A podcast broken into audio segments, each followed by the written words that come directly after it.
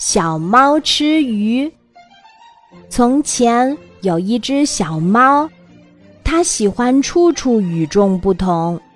比如，它偷偷的用主人家的染料，将自己的皮毛染得五颜六色。它吃鱼的方法更是奇特。妈妈批评过它好多次，可是小猫总是不听话。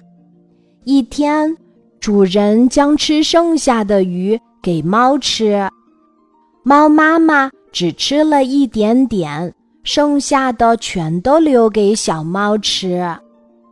小猫非要吃出花样，它不是像妈妈那样用舌头将鱼的骨头和肉分开后再吃，而是将鱼肉直接吸到嘴里边。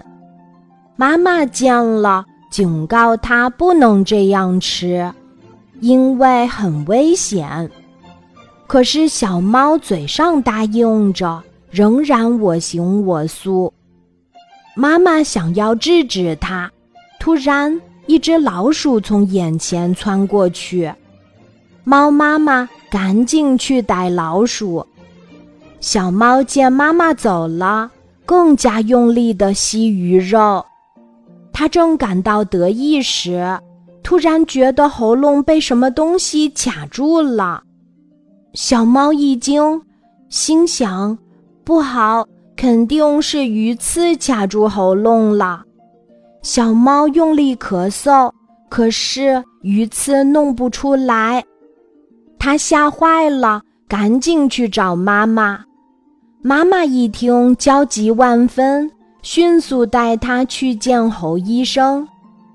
侯医生认真检查过后，对他们说：“真是万幸，如果鱼刺再刺得深一点儿，就很难取出来了，很可能会刺破颈部动脉，那样的话就非常危险了。”小猫听后。